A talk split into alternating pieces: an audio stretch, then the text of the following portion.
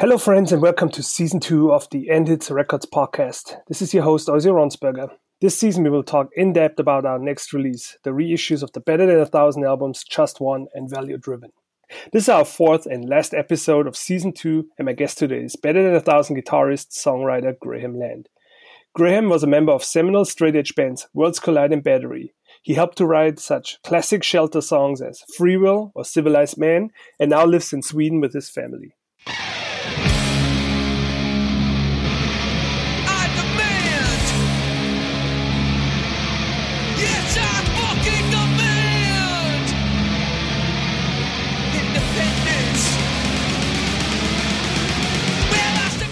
Hi, Graham. How are you doing today? I'm great, Ozzy. How are you? Really good. I'm um, in the process, like as you know, all of us together, we are getting ready to release the Better Than a Thousand discography, and uh, to uh, you know look behind the curtains of that release a little bit, I'm talking to the three key members. So I mm-hmm. talked to Ken already. I talked to Ray Cappo, and you're the last one I haven't spoken to. So I'm very excited about that. I'm excited as well. so when I tried to prepare for this interview, I uh, went through the internet and I could hardly find any interviews with you. I found one essay that you wrote on uh, Double Cross about the first yeah. shelter show ever, and um, besides that, I couldn't find any any like literally no interviews with Graham Land. Uh, what's yeah. the reason for that? Well, I think it was most of the bands that I was involved in sort of stopped before the internet became the main medium for interviews and whatever. And even when I was, you know, I wasn't the vocalist in any of the bands that I was involved with. I wasn't like, uh, I guess I wasn't that into giving interviews, and uh, I, I gave several in my time, but wasn't usually something that I was that interested in doing, to be honest. Uh, and you mentioned this is your first podcast, right? Yeah, I used to do a podcast. Uh, well, I did about five sort of environmental podcasts when I lived in London, but um, it had nothing to do with a hardcore scene or anything like that. Um, it was just me and a friend talking. So no, I've never done. Uh, I've never been interviewed on a podcast before. Let's hope this is a, this is a good one. Yeah, it's probably probably the first and the last. we'll see. Um, I wanted to know who did you meet first? Um, did you meet Ken Olden first, or did you meet Ray Cappo first? And do you remember how you met those two guys? Yeah, pretty clearly. Um, Ken and I lived, grew up uh, two blocks away from each other, so we didn't go to the same school, but um, I sort of would see him and his twin brother around. Sometimes we used to walk through this little creek, like a little river that was behind his house, and we'd sometimes see them. Um, and I didn't meet him like officially and become friends until I think I was about 15. Mm-hmm. And that was, uh, I was with some sort of punky, skinheady friends, and we went to a, a band practice, and he was in this band. Um, it wasn't like a, it was just sort of people that were playing, but they weren't really a band. And that was the mm-hmm. first time I met him. And then, like, just the fact like get, starting to go to shows and I would we would see each other around, and the fact that he only lived two blocks away was kind of you know when when especially back then you didn't you know there wasn't any real hardcore kids in my high school at all. There was a couple of skateboarders and a couple of punks.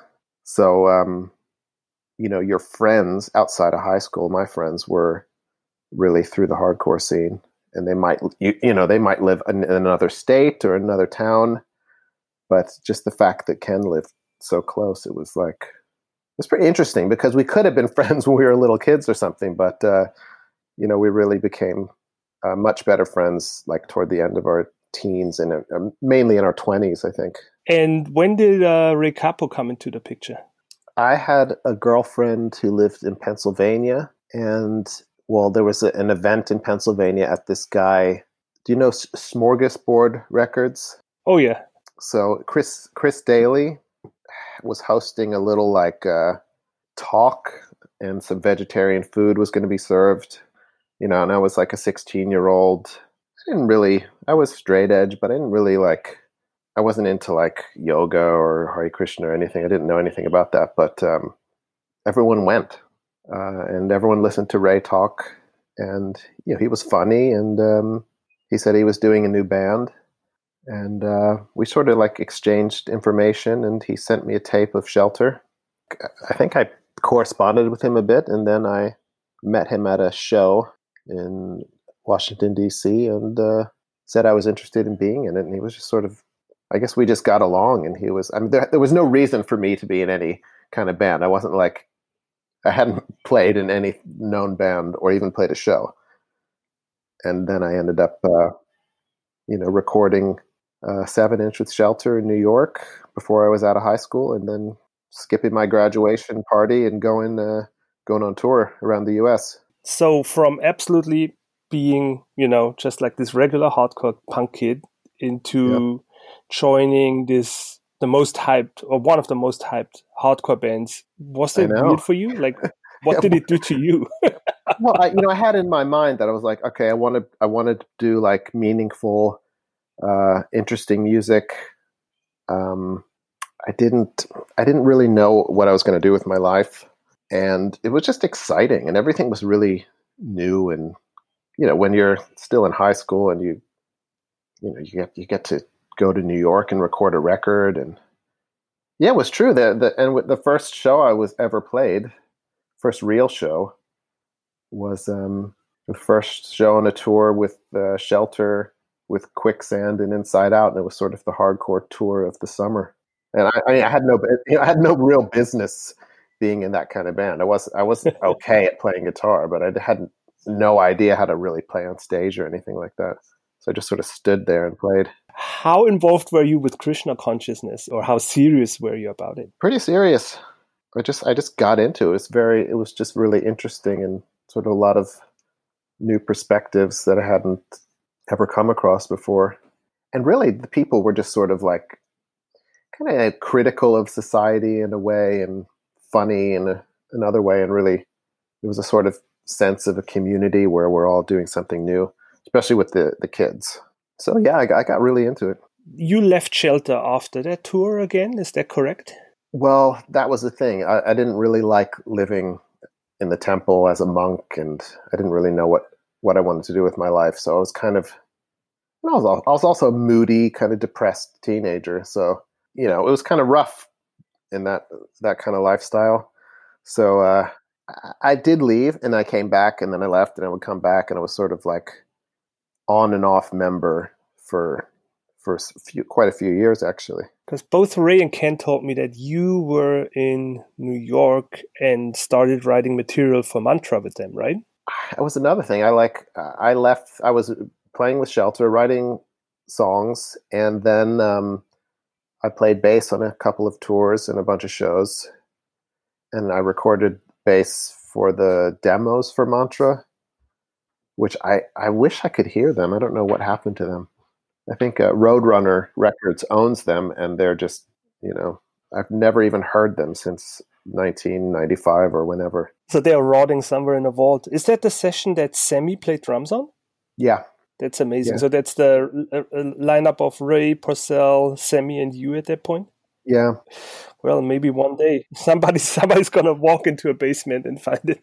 well, I think probably some you know Roadrunner Records was sold or something like that to a major label, and so they probably own all that stuff. So it's maybe not so simple to just you know it's not like some hardcore kid has it. It's probably some big corporation. Yeah, and and knowing Ray, he definitely don't has those tapes. That's for sure.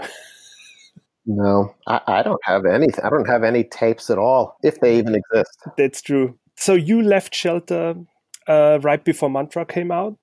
Well, I wasn't. I was the whole time. I was sort of filling in and working with, and I was. I had to sort of choose between being in Shelter and being in this band, Baby Gopal, which was um, with uh, Ray's wife at the time, girlfriend, wife at the time, and um, I wanted to make sort of indie pop music and um, I mean, I guess I probably should have stayed in shelter, really.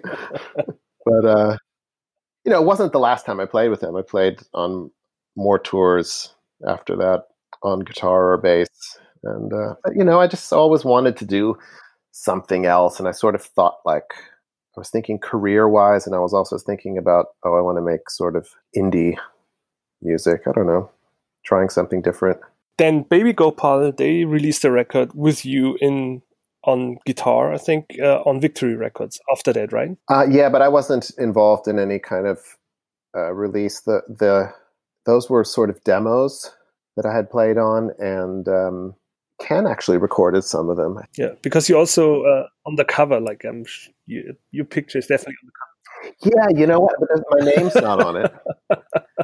it's weird because it was it was two two seven inches that were put out by a, a, smaller imprint of Caroline Records in New York, and they sort of this was going to be like we were going to be signed by Caroline Records, and they were really they loved the demos and they came to see us. They actually bought a club in not they bought a one night in a club for a Caroline Records party to showcase us and maybe some other bands mm-hmm. I can't remember and everyone from Caroline Records came. Lyle Preslar from Minor Threat was the head of Caroline Records at the time. They were really hyped, and we played, and ever the look on everyone's face was just like, "This doesn't sound like the the, the demo sound." Because everyone loved the demos, and I think live it just didn't come together. So, but then they said, "Oh, we'll put out some seven inches on this um, imprint label." And those seven inches got re-released and remixed or something like that, and plus some other demo songs onto the Victory record thing. But I was long gone by then.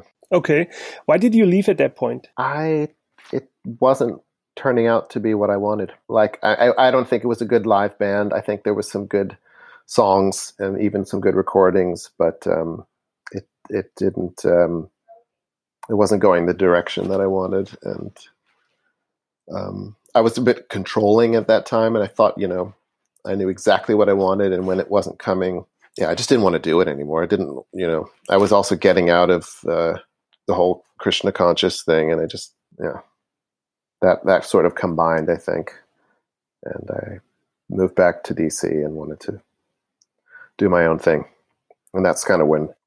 Then I joined Battery pretty soon, and then uh, yeah, actually, Better Than a Thousand started before I joined Battery. When did you guys like that's between Ken and you? I assume get the yeah. idea to start better than a thousand. Um, I guess that was 1995, 96, and I had left New York, left Baby Gopal, and the whole. We were all living together with Shelter, and just left that. And I just wanted, to, you know, there was a whole thing about um, kind of like getting signed, and you know, with Shelter and with Baby Gopal, we'd been taken out to eat by all these different record companies who were signing New York bands, a lot of them from the hardcore scene. It was when like Civ into another um, bands like that were getting these big deals on uh, major labels, and mm-hmm. it was I I didn't. It was kind of it was fun and exciting, but um, it was really businessy and really sort of fake feeling. So when I went home, I was like, you know, I didn't like that sort of trying to kiss up to people and always trying to get people on the phone to listen to you. And, uh, you know, I'm not like, I'm not naturally an ambitious person. Um, and it just left a really, I felt a bit ashamed of sort of trying to get, you know, sell your music and be a professional sort of, not a pop star, but, you know, whatever. Yeah so yeah, I did, and I I thought the the mixing of the hardcore scene with that was kind of distasteful. Mm-hmm. You know, I, we I came from mostly listening to like Dischord records, and they have a completely different ethic. And being from Washington, I just yeah, I just wanted to move move back, and I was talking to Ken. I was like, you know, let's let's do a hardcore band. I don't remember whose idea it was, but I think I had some. Uh, I was working on some just like sort of basic hardcore songs and he wanted to play drums. You know he's always playing guitar and he wanted to play drums on something. So we just started jamming you know lived two blocks away. I was living back with my parents so yeah at this point you're also the main songwriter in better than a thousand correct? Yeah i think those um as far as the the music goes that first just one was basically all all my song ideas, and they were they really they didn't get like refined or worked on, or they just sort of we just sort of recorded them really fast. What were your musical influences at that point? Like, and what do you think came through in on in those songs on the first record? Probably Minor Threat, early Bad Brains, uh, Gorilla Biscuits. Yeah, and I sort of wanted to do a little bit more stranger kind of chords, like uh, or Dag Nasty, a bit. Mm-hmm. Um, I really always liked the guitar playing in Dag Nasty, and I don't. I think I, I kind of wanted to mix it with a little bit. I was really into shoegaze. I still am. So bands like Lush and My Bloody Valentine were like my favorite bands. But trying to hammer that into a hardcore record, I was. I don't think I had the ability to do that. So other than a few airy chords, I don't think that really shows up much in any of the Better Than a Thousand stuff. I mean, it shows kind of shows in the instrumentals, right? On both records. Yeah, there's a little bit. The cult is kind of what the instrumentals sound like. A little Led Zeppelin in the cult. So the cult is the main influence on Sunshine? Yeah. It's crazy. When did you decide to use Ray finally? Like when was because I know you tried out a few singers, Ken said nobody famous, but just you know kids from around the DC hardcore scene, correct? Yeah. And then when did you try or when did you decide that Ray's gonna do it? Um, well, I think Ken and Ray were talking because we had uh, all recorded together and we knew each other. Not it wasn't you know. So they had been talking separately. I had no idea that Ray would ever want to. You know, he was quite busy with Shelter, and I didn't think he'd want to do like a hardcore band with us. So we had recorded, I think, most of the music for Just One um, with no vocals. And um, I started playing in battery. And I think for a while we just didn't have anyone. And uh, Ken and Ray were talking, and Ray said he wanted to do it. So, I mean, I had never even thought to ask him. I just didn't think he would be into it, but but he was. You named the band, correct? You came up with the band name. Yeah, I, I took it from uh, a zine, and it wasn't really a zine. It was kind of kind of like a poetry zine that a friend of mine Uh-huh. called uh, Glenn, Glenn Burns, ha was printing himself. He was doing it like real, like I think it was just yeah, I think it was just poetry, and he was sort of into um, he was into Krishna, but he was the the name came from like some uh, Buddhist scripture. But I just he he named his zine that, and I just thought it sounded so cool, like not like any other band name. because uh, it, there's a Buddhist background, right? A Buddhist poem, if I remember correctly, something to that. Yeah, I think there's um there's a chapter in some I don't know if it's the Dhammapada or something. I really don't, and I've I'm sure I've read it just because, but uh, yeah, I think there's a chapter called Thousands, and some of the verses start with better than, better than a thousand. After Ray decided to be part of the project, you guys drove out to Atlanta, correct, to record right. just one. What do you remember about those recording sessions? Um, I think the first ones we did when we didn't have a vocalist, and then we needed a few more songs. So um, we did uh, what's that song? Um, well, we had like most of them. We, we then we recorded maybe four more with Ray. So what do I remember about that? It was hot. Um, Issa had a very strange sort of, you know, Issa Diao from Good Clean Fun. It was his studio. So, um, you know, working with him, I don't really remember all that much. but you know, really like it, it was never. I, I'm not sure it was ever meant to be uh, released as a record. But you know how things are. Paying paying for studio time, especially back then, was a you know was pretty difficult. Ken didn't have his studio set up anymore at the time, so we went way down to Atlanta and just sort of you know knocked some stuff out, and some of it sounded pretty good. Um, I think we thought we were going to do more and work on it more, um, or maybe even re-record, but uh, that didn't happen. Revelation wanted to put that out. I mean, what's really significant on that recording to me is the guitar sound. It's funny that you mentioned uh, Dag Nasty as an influence earlier, Mhm. but it, th- those guitars kind of, you know, sound a lot like Brian Baker's tone on uh, Can I Say? I always thought. Okay. Well, it doesn't have any chorus on it like like they do on Can I Say. It sounds more. I, I- I thought it sounded like really mid rangey and different. I, qu- I quite liked that sound actually. Yeah, it's like this roaring sound. I always love the guitar sound on that record specifically. Yeah, it's not that full sort of you know thick heavy distortion. It's more of a like a barking sound, I guess you call it. Yeah, I like that too. Yeah. Um, in the studio, you're playing obviously all string instruments, bass, guitars. Um, who was Jeff Newman, and how did he come into the picture to play bass for you guys live? Uh, Jeff was um, a guy from Richmond, just a very likable guy, and he was in. Um, he was actually a roadie for Battery on a tour, like a six-week European tour.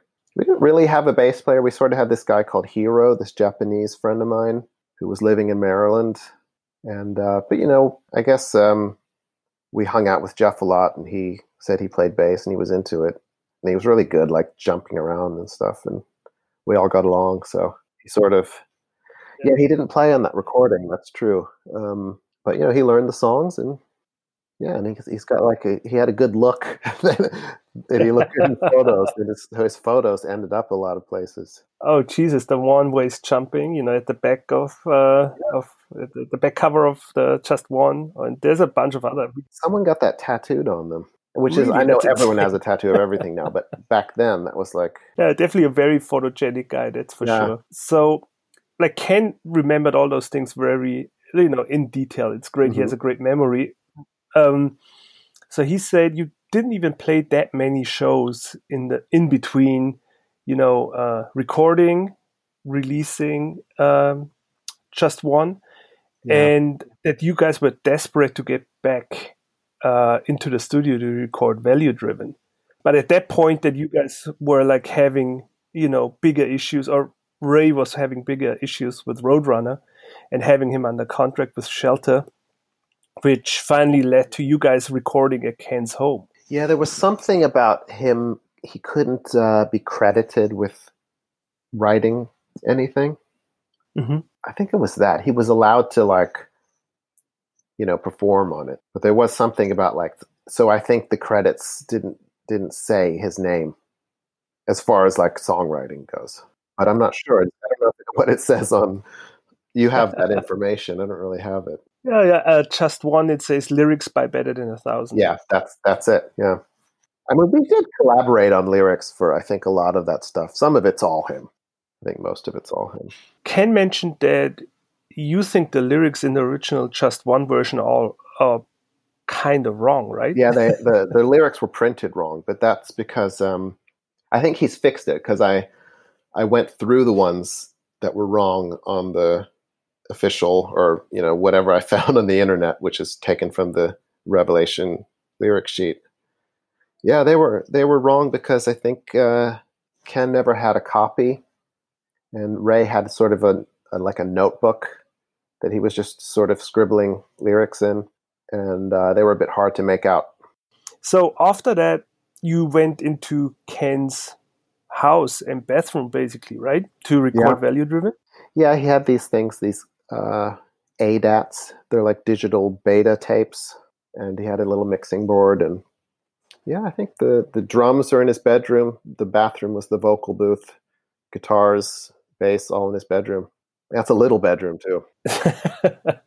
but you were also sharing uh, the songwriting on that album, correct? Yeah, about 50 50. Do you remember what the reason was for that? Yeah, because Ken's a good songwriter. He wanted to play guitar he still played drums on the record, but I think the whole idea was to get. Uh, he wanted to play guitar. He'd, you know, he played the first, I don't know, at least ten shows, probably more on drums.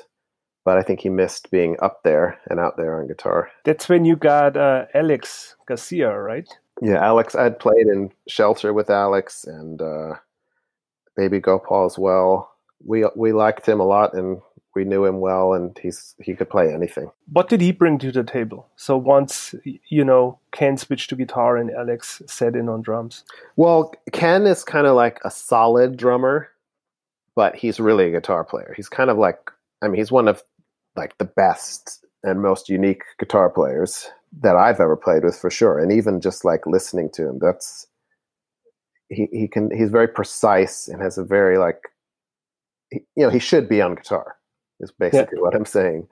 And Alex, you know, is a great drummer, like really flashy and fancy and like I said, he can play anything you want him to. So I think it was just to bring it up a level, having two guitars and you know, and a really great drummer. Yeah. Know, for me, it, it, didn't matter that much, but uh, the results were really good.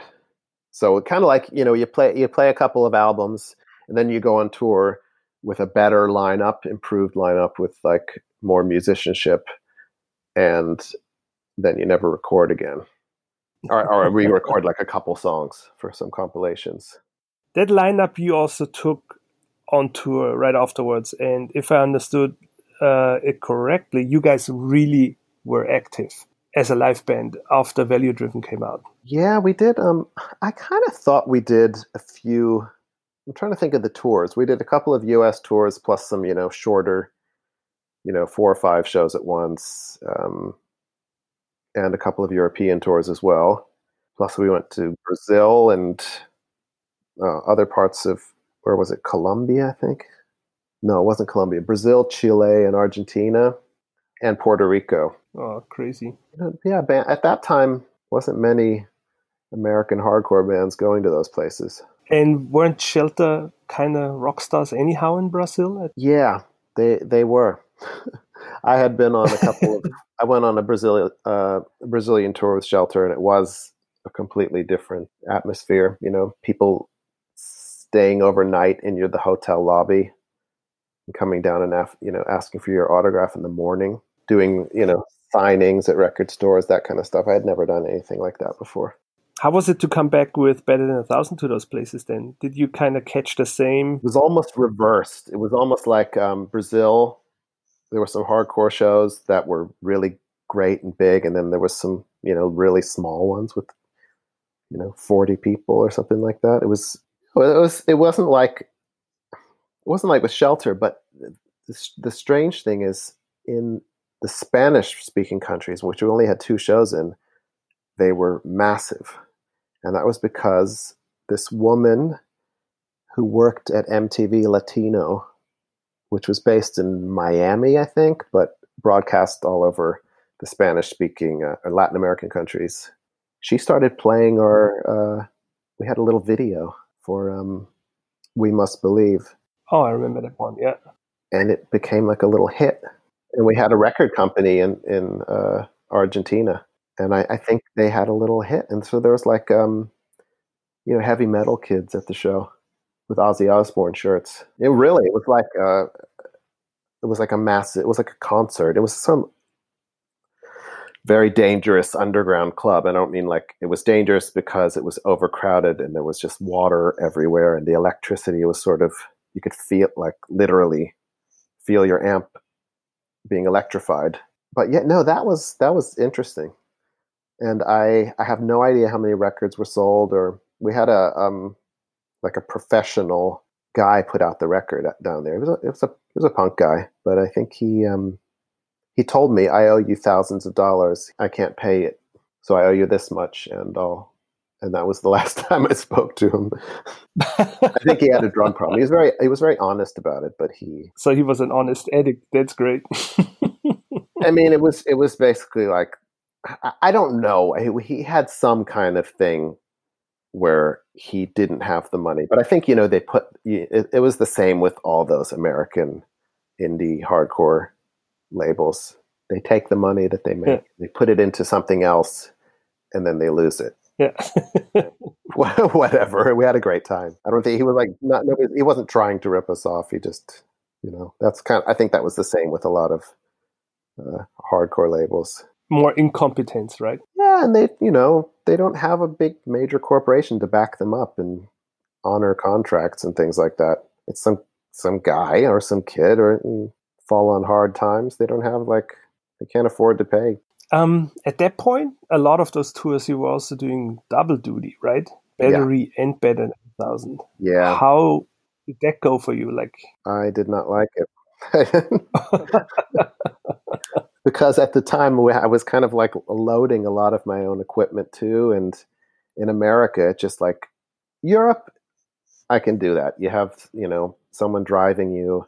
There's a lot of work, but in America, it was you know 10, 12 hour 15 hour drives. And we were uh, basically Ken and I were the only people driving. And um, I, yeah, not into that. and I was setting up my own amps, both the bass stack and then the uh, guitar stack right after. Yeah, and I wasn't sleeping, so that that kind of bummed me out. And then my wallet was stolen in uh, L.A., so I had nothing. I had no ID. Oh no! The Whiskey a Go Go, you know that club? Oh yeah, very well. Like a famous rock and roll club. And uh, I don't know. I, I we had like a guard on the door, so I left my wallet and my backpacks because I didn't want to have this big, you know, in my shorts or whatever on stage. And um, well, I'm pretty sure the guy that was guarding the door took it. It was like a biker. I asked him about it, and he didn't. He just shook his head.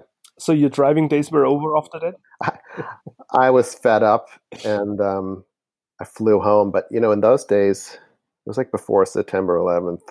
So they let. I said, they're like, "Oh, you need a, you need your driver's license or passport or something to uh, to fly home." And well, somebody stole it. And they said, "Well, okay."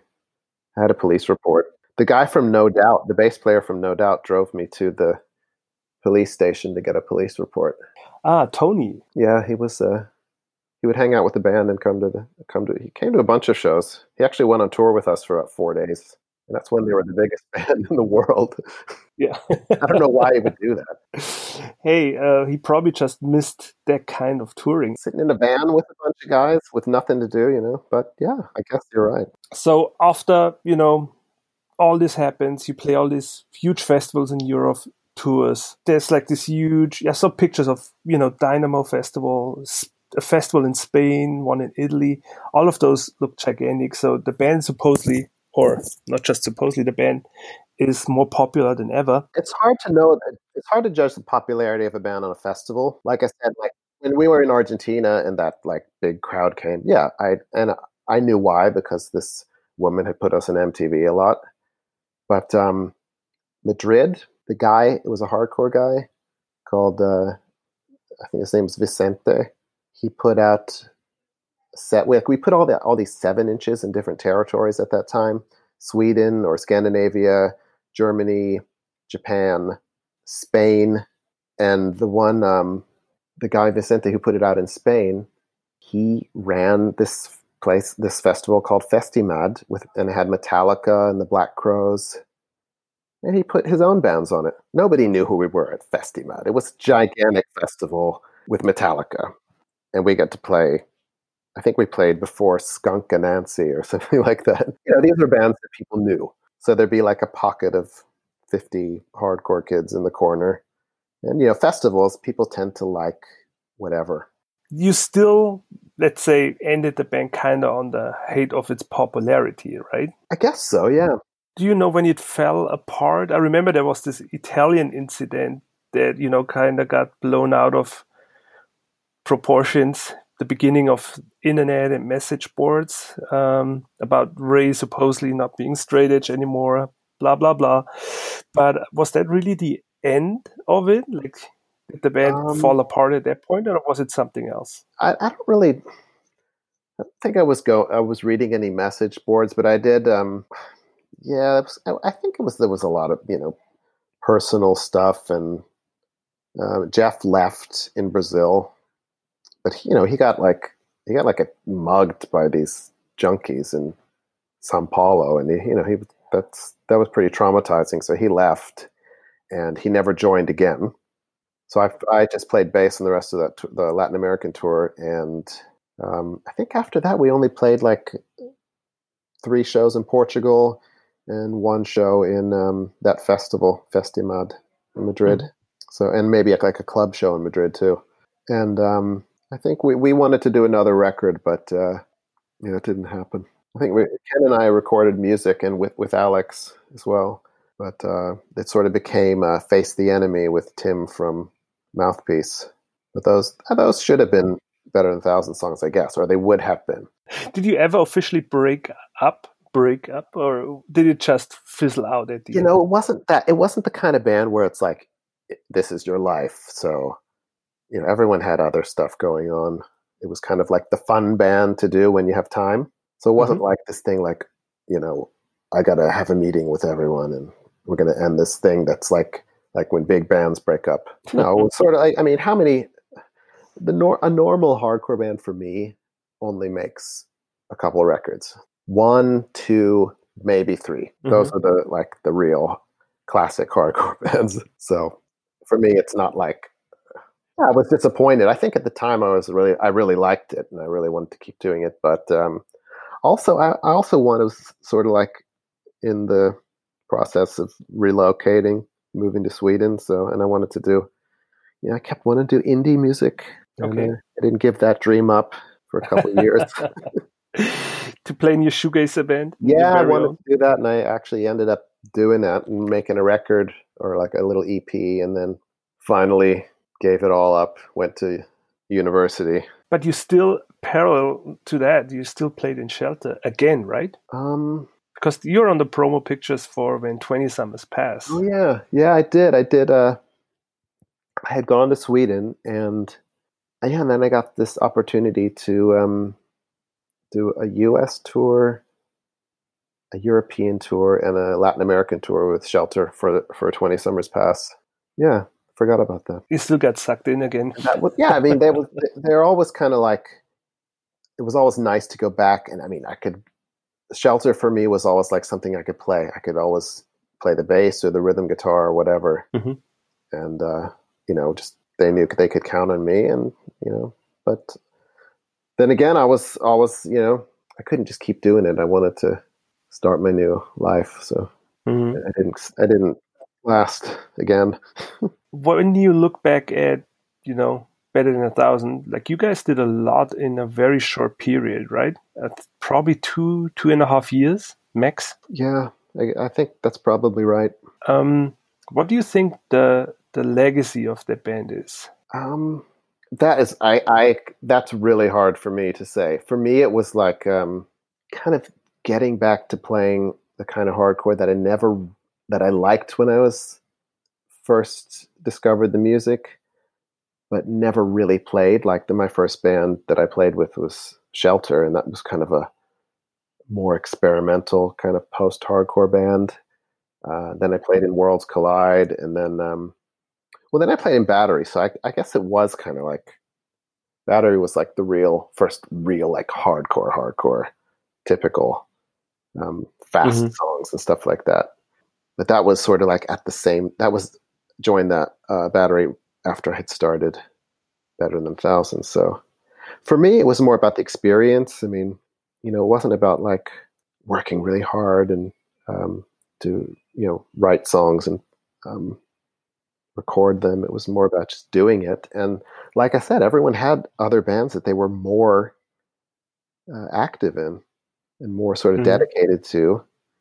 Um, everyone, as in like you know Ray and Ken, and for me, I was kind of split between Battery and Better Than a Thousand, and just sort of writing indie songs. Um, yeah, but it, it, was really about the experience for me. I, I, don't, as far as the legacy, I think um, you know, for for I think it's like your generation for like if you're young and you see you know a band that's sort of like hot at that time, hot not isn't just popular, but like means something to you. Mm-hmm.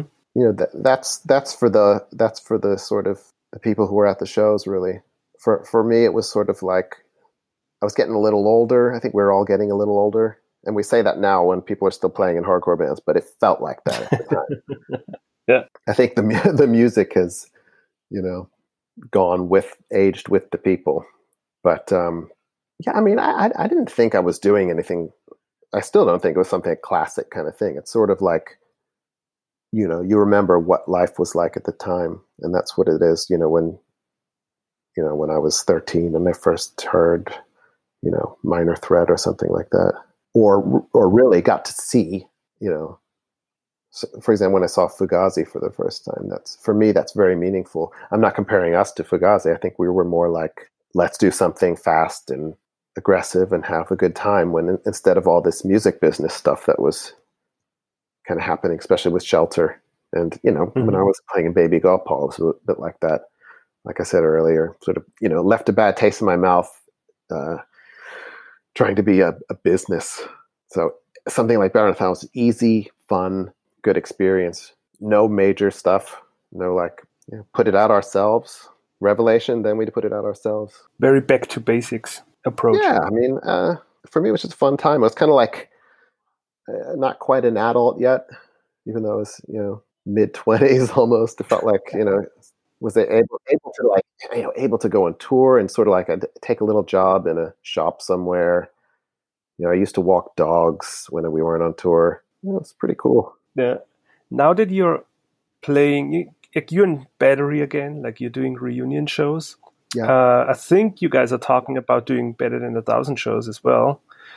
Um, how does that feel to you to go out again and kind of the way you described it? You know, there's people that were young when those records came out. They saw Battery, they saw Better Than a Thousand. That's connected to a memory. How do you feel to perform those songs and uh, be part of, yeah, kind of a nostalgic trip for people? Yeah. Um, well, there are some young, younger people that come out, but a lot of them are amazingly the same. So it's like, it's not like we're playing in front of people half our age. We're basically playing in front of people our age with actually a, quite a good range. But um, I mean, it hasn't happened with Better Than a Thousand yet. It might happen mm-hmm. a, couple shows or something, one or two um, with Battery yeah, really nice. I mean, with all the everything that's changed as far as like technology, internet, and I, haven't been playing in between. I basically played, you know, I did. I think the last thing I did before Battery did a reunion was like a shelter show in the 2001 in the summer, mm-hmm. and then nothing until like 2015, something like that and that was just a couple of battery shows. And then this uh, last summer, we went on to tour with H2O. Mm-hmm. Um, so everything is different. You know, everyone's got kids. Um, so much time has passed, but it, then it, then again, like you when you're with your friends that you were sort of grew up with, so much is the same. So I think like yeah, and and it seems like that a little bit with with shows. They're just not like people flying around doing stage dives and all this like acrobatic stuff that you can do when you're 16. So it's a bit you know, it's a bit different in that way. But um, it, well, it's not that different. And everyone's really good at, at, at playing music. That's what I should say. I don't mean me. I mean okay. every band you see is like technically good, and that mm-hmm. was not the case before. People could like couldn't play. so if you can play a little bit, like I could play a bit, and I, I was I felt like I could play better at, in those days than like most bands that we would play with. But now it's like it's like the opposite. You know, I can play my parts, and I'm probably a lot better than I used to be, just because I, I don't know why, but I have more time, or I don't have more time, but I, you know, I'm just playing these songs. I'm not playing. I don't have to learn any new songs, but in general, the kids that have hardcore bands now are really good. Especially the drummers. Everyone. The drummers got so much better. And that was always the important thing. It was always hard to find a good drummer. And I don't know, people are just like, I don't really know what happened because I haven't been paying attention. You know, recording technology is really good too, so they can fake it as well. But on stage, they're good too. I don't know. I feel I feel pretty lucky that that I got to do all this stuff and people liked it when you know. You mean when the technical aspect wasn't that important? It was. It was. If if you thought it was important and you wanted to try to get something technically good, like production wise, that was a struggle. And you had to put time and like studio time in, and that that costs a lot of money. And if you look at like uh, some of the people in these bands Ken had a studio. Alex now has a studio. Brian was, you know, from Battery was, like, you know, had pretty big studios producing lots of bands. So they really like got into that because it was almost like they had to. Are you interested nowadays in still writing that kind of music? Like, would you be looking forward to, let's say, record more battery music or record more better than a thousand music? Um, I've I've got some guitars and I've like recorded some ideas for songs, but I, I don't really. I'm not looking for anyone else to play with. So I mean, I like I like Battery. Um, that's the only band that uh, was has I've been active with lately. Um, I don't think that anything's going to happen with any new recording with any band. I won't say never, but I don't expect that to happen. Um, I only, I've only had guitars in my possession for the last few years, five years maybe, and uh, you know, I took a break from all music for 10, 15 years. Didn't touch anything. Um, so it was very weird to come back, like when you think you're already old, and say like battery and better thousand ends and you feel like you're kind of old for hardcore, and then you come back like 20 years later. You know what I mean? That's like you're, if you think you're old then, then you're really old now. But it didn't. Like I said on, on tour, it worked fine. It because you know it wasn't like it wasn't like you know it was it was the same people, same audience. I think that's actually a pretty good time to wrap it up. hey, thanks a lot, and uh, have a good evening in Sweden. You too. Bye bye. Thank you very much for listening to the End Hits podcast. If you enjoyed this episode as much as we did, please send us feedback, share it with your friends, subscribe to the podcast, or give us a review. Stay safe and take care.